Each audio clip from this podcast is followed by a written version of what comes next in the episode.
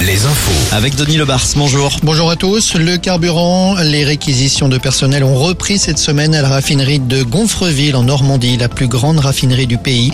L'objectif, c'est d'assurer un approvisionnement vers l'île de France et le centre Val-de-Loire. Le gouvernement précise par ailleurs que les réquisitions engagées mercredi dernier au dépôt pétrolier de Donge sont toujours en vigueur. Le département actuellement le plus touché par les difficultés d'approvisionnement, c'est l'Indre-et-Loire.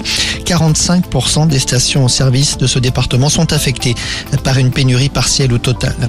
Et puis encore quelques rassemblements ici ou là avant la 11e journée de mobilisation jeudi. À Tours, les syndicats appellent à déposer ce soir des outils et des vêtements abîmés par le travail, place Jean Jaurès. À Nantes, un concert de casseroles à 18h, place Bretagne. Et puis à Saint-Nazaire, notez cet appel de l'agglomération. L'aglo appelle à ne pas laisser les bacs à déchets dans la rue jeudi pour éviter tout risque de feu de poubelle. Un nouveau sursis pour le petit Hadès en Ille-et-Vilaine. Hadès, c'est le prénom que ses parents lui ont donné à sa naissance en septembre, mais le procureur de la République n'est pas d'accord, précisant que c'est le nom du dieu grec des enfers. Ce dernier avait donc saisi la justice. Le tribunal de Saint-Malo devait rendre sa décision aujourd'hui. Ce sera finalement dans un peu plus d'une semaine, le 12 avril.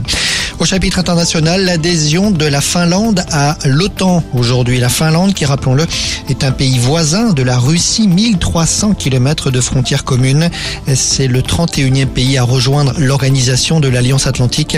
Réaction de Moscou aujourd'hui, c'est une atteinte à la sécurité de la Russie. On passe au sport avec euh, du cyclisme. Avec la première étape du région Pays de la Loire Tour sur les routes de la Loire-Atlantique et de la Vendée aujourd'hui, environ 150 km pour cette première étape entre Saint-Père-Henri et Saint-Gilles-Croix-de-Vie. Saint-Gilles où le peloton est sur le point de faire son entrée.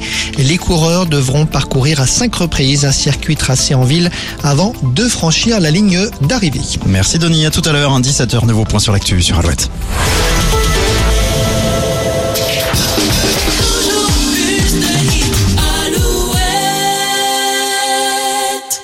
See tonight it could go either way. Hard